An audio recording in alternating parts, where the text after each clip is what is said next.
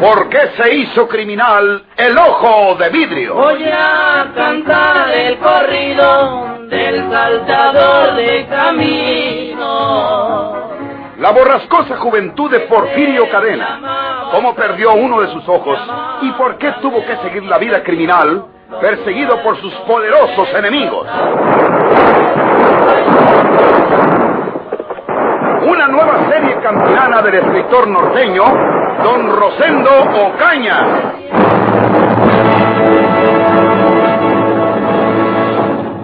Usted no tiene por qué llorar, señor. Porque su hijo Juanito estará en el poder, pero sin que le pase nada malo. Pero si ustedes no hacen lo que les digo, si ese tal Leonel Martínez no se va para su rancho con la familia que trajo, y si ustedes no se callan la boca respecto a mi persona, entonces sí póngase a llorar, porque su hijo quedará muerto. Asesino, asesino. Usted asesinó a mi esposo, bandido miserable. Mejor que se calle y no me esté criminando. Dios no puede permitir que le vaya bien a un asesino sanguinario como usted. C- Cálmate, hija, cálmate. Canalla. No, María, basta. Si le hace el menor daño a mi hijo, yo lo buscaré. Yo misma lo mataré para vengar la muerte de mi esposo. Usted. Muy pronto lo apresará la policía o lo matarán como un perro donde quiera. Cuidado. Naiden se acerca a contestar el teléfono. Yo voy a contestarlo. Y mucho cuidado con tratar de subir cuando esté telefoneando. Mucho cuidado porque se mueren. Valor, hija, valor, hija mía. Papacito. Bueno. ¿Quién habla? ¿En la casa de la familia Villanueva? Sí, ¿quién habla? Quiero hablar con don Patricio Reséndez. Habla usted con Patricio Reséndez. ¿Qué quiere? Mentira, mentira. ¡Cállese! Hija, por Dios. Eso es don Patricio Reséndez. ¿Qué? ¿Usted es Leonel Martínez que se llevó por la fuerza? Margarita. Y usted es la gata de la casa del gobernador, vieja desgraciada. ¿Por qué telefonea usted? ¿Qué quiere? Ya lo castigarán, bandido. Bueno, bu- bueno, bueno. Maldita sea. Ya lo saben ustedes. Si no hacen las cosas como les acabo de decir, el muchacho se muere. Y si quieren volverlo a ver, obedezcan. Yo voy por mi hijo. Juanito está en la banqueta. Voy por él. No se mueva, María. Hija, por... Suélteme, papá. Le digo que no se mueva usted, María, porque le va mal. Si da un paso para la puerta, la mato a tiros.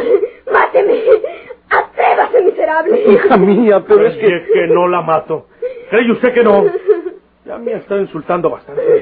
Y le voy a probar que yo no hablo de oquis. Mire cómo la voy a dejar tirar a No, balazos. no, no, no, miserable. ¡Se quítese, viejo ciego! Mátame a mí, mátame a mí que no sirvo para nada, bandido. Dispara sobre mí, pero no lo toques a ella. Mátame a mí. Respeta las vidas de ella y de su hijo. Silencio. Ahí se paró un auto enfrente de la casa. ¡Silencio! Puede ser la policía que le busca. Voy a esconderme en ese cuarto que sigue. Pero si ustedes dicen que estoy aquí, mataré a esta señorita hija del gobernador. No. Camínenle para ese otro cuarto. ¡Pronto!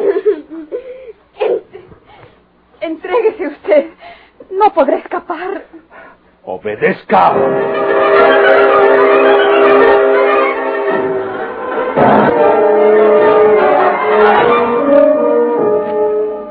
Ese bandido se acaba de marchar, señores. Se fue de aquí hace unos minutos. Lleva con él a la hija de usted, señor gobernador, según él mismo lo dijo, pero han llegado ustedes tarde para detenerlo. El auto de mi hija está fuera, estacionado. ¿Cómo pueden haberse marchado sin él? Yo creo que tío Leonel está en esa otra habitación. Voy a buscarlo. No, hijo mío. Oigan, es un auto que se arranca. Debe ser ese asesino. Vamos a seguirlo.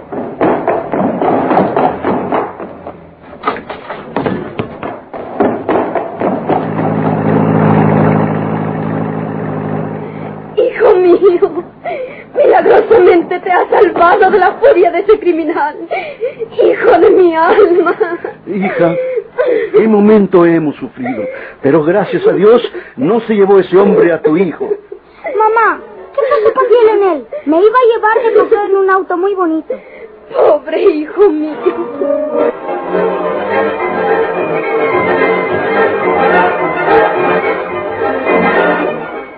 doña Angelita, Leonel, ustedes habrán observado entre nosotros una conducta bastante rara, que mucho le ha extrañado indudablemente.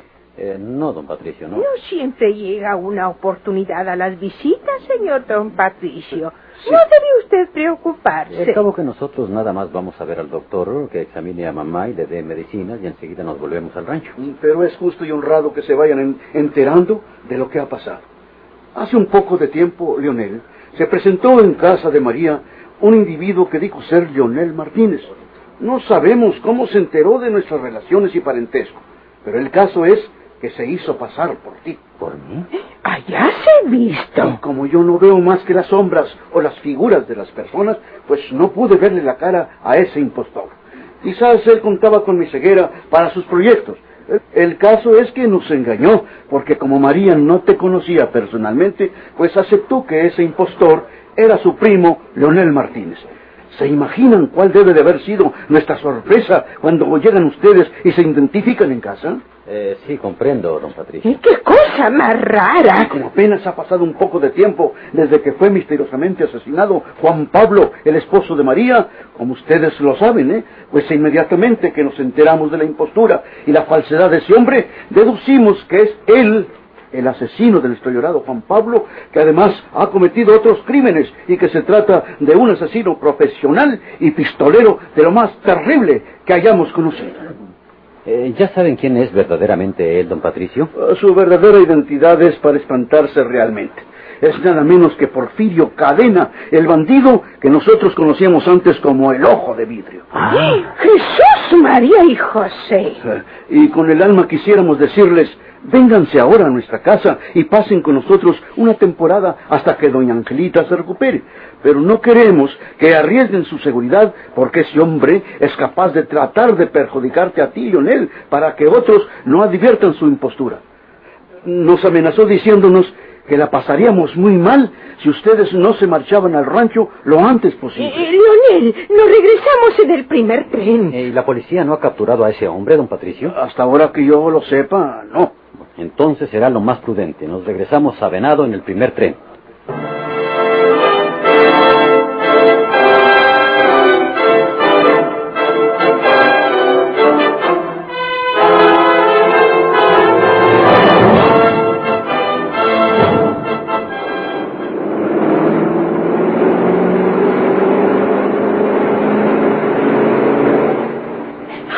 ¿Para dónde vamos? Píquele. Usted píquele y no pregunte nada. De la vuelta y métase a la carretera.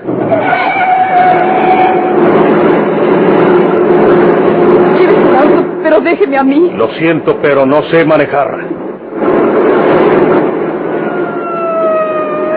¡La policía! Lo dará al alcance. No podrá escapar. ¡Píquele! ¡Píquele más recio!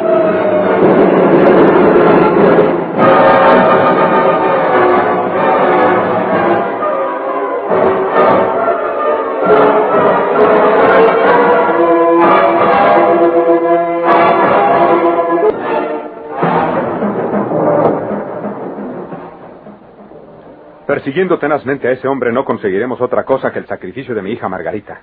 Cuando se vea acorralado, la matará en son de venganza. Por lo tanto, nada de avisar a las patrullas de caminos ni a nadie. Ya que esto solo lo sabemos nosotros, se me ocurre una idea para salvar a mi pobre hija. Oigan bien esto.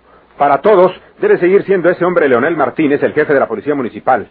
A la servidumbre de aquí de la casa le diremos que guarde el secreto. Como usted lo ordene, señor gobernador. ¿Me permite hacer una aclaración, señor gobernador? Breve, Tinoco, porque quiero poner en juego mi plan inmediatamente. ¿De qué se trata? Este asunto ya no es un secreto que se concrete a la servidumbre, señor gobernador. Lo sabe el policía que le dio aviso aquí al inspector Castillo. Lo saben en la casa de la familia Villanueva. Y me parece que el inspector movilizó algunas patrullas de su policía para agarrarlo. Sí, porque usted mismo lo ordenó al principio, señor gobernador. Caray, esto viene a estropear mis planes. Yo me había hecho la ilusión de que volvieran a nosotros los dos, mi hija y ese hombre, que él siguiera en su puesto garantizándole que todo seguiría igual y que Margarita tratase de olvidar el incidente, aunque tuviera que enviarla a México con mi hermana Carmen. Pero si ya lo saben tantas personas, si ya es del conocimiento público que se llevó a Margarita y que lo anduvimos persiguiendo, no será posible simular esa situación. Y entonces, ¿qué podemos hacer? ¿Cruzarnos de brazos sabiendo que ese bandido se ha llevado a mi hija y que puede asesinarla? Yo considero su temor por la seguridad de su hija, señor gobernador, pero mi idea es que debemos agarrar a ese hombre. Si antes de que se vaya, lo exhortamos a las patrullas de caminos y a las autoridades de otras ciudades y poblaciones del rumbo que tomaron, o sea, hacia el norte, yo creo que caerá en poder de la justicia ese bandolero. No dudo que así sea, inspector Castillo.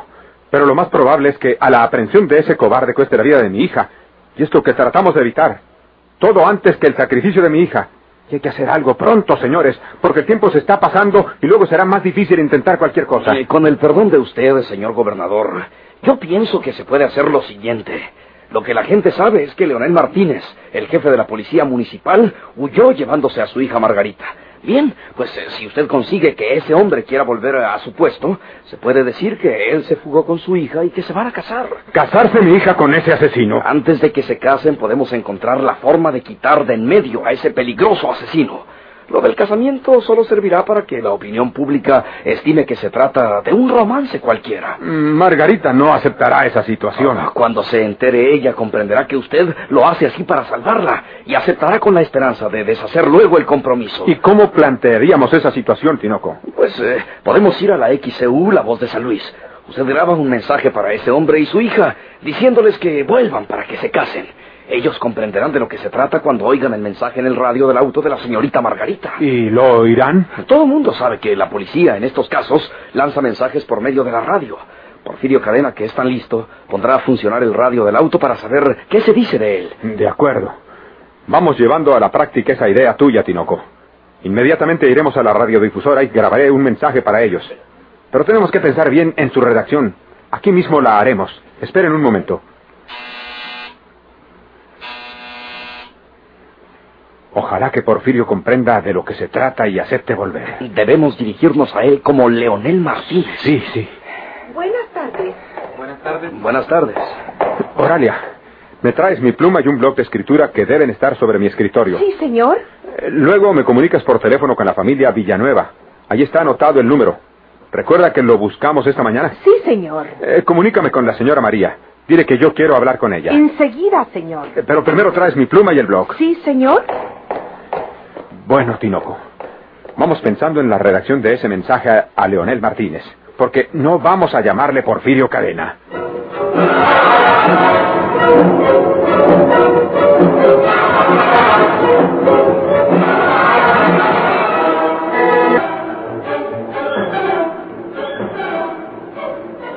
Ay, en esa gasolinera métase para echarle gasolina. Dice que no trae nada. Muy poca. Pues ahí llenamos el tanque. Por aquello de que más adelante no haya otra gasolinera. Pero mucho cuidado con que usted vaya a decir alguna cosa o a pedir auxilio, porque ya sabe lo que le pasa. No necesito repetírselo. Sí. Está bien. Párese ahí por un ladito de ese auto al que le están poniendo una llanta. Por este lado de acá. Sí. Para servirle, Llénele el tanque de gasolina a este auto, amigo. Todo gusto, señor. ¿Eh? ¿Qué- ¿Quién toca? ¿Dónde toca esa musiquita? Es en el radio de este auto que están componiendo.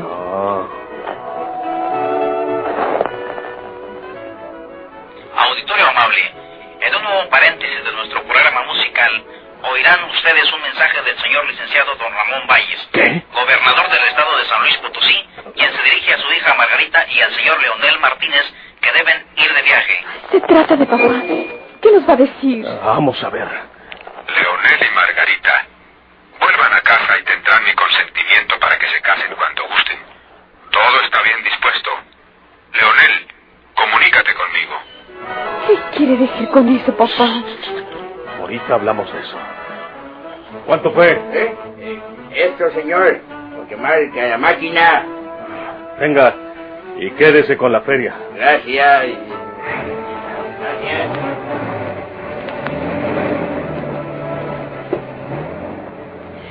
¿Para dónde ganamos? Para acá, pa' donde mismo, para el norte. Papá me está llamando. Nos está llamando a los dos. Pero déjeme pensarlo bien. Parece que se porta bien su papá, Margarita.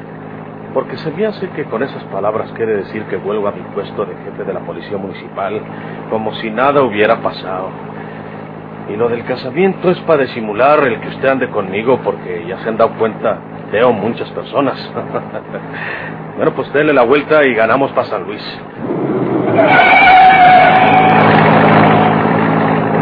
Mira que me gusta el modo de su papá para arreglar las cosas.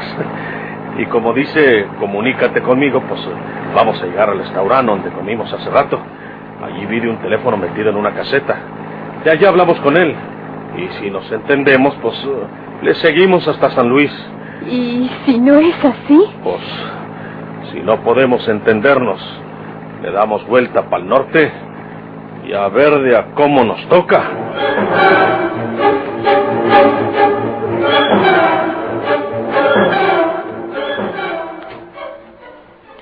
¿Quién habla?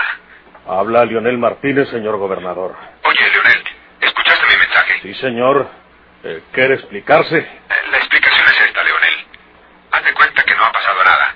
Nosotros decimos que huyeron Margarita y tú, porque yo no les daba mi consentimiento para que se casaran. Ya veremos después cómo deshacemos el compromiso. Tú eres Leonel Martínez. Ya hablé con la familia Villanueva y ellos hicieron que el otro Leonel Martínez se volviera a su rancho. Eso está bien, señor gobernador. Aquí nadie sabe quién eres en verdad.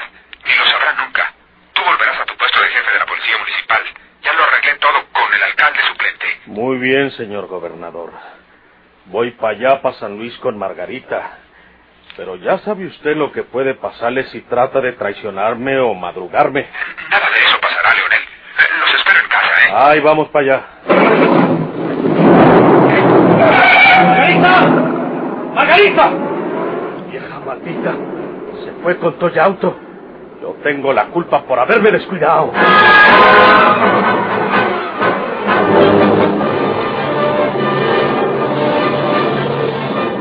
¿Por qué se hizo criminal el ojo de vidrio?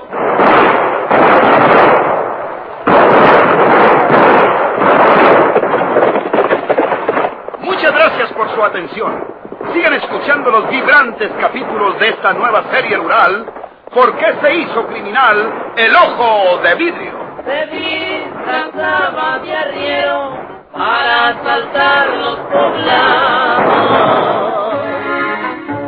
Burlándose del gobierno, mataba a muchos soldados, nomás blanqueaban los cerros, seguros sin calzonar.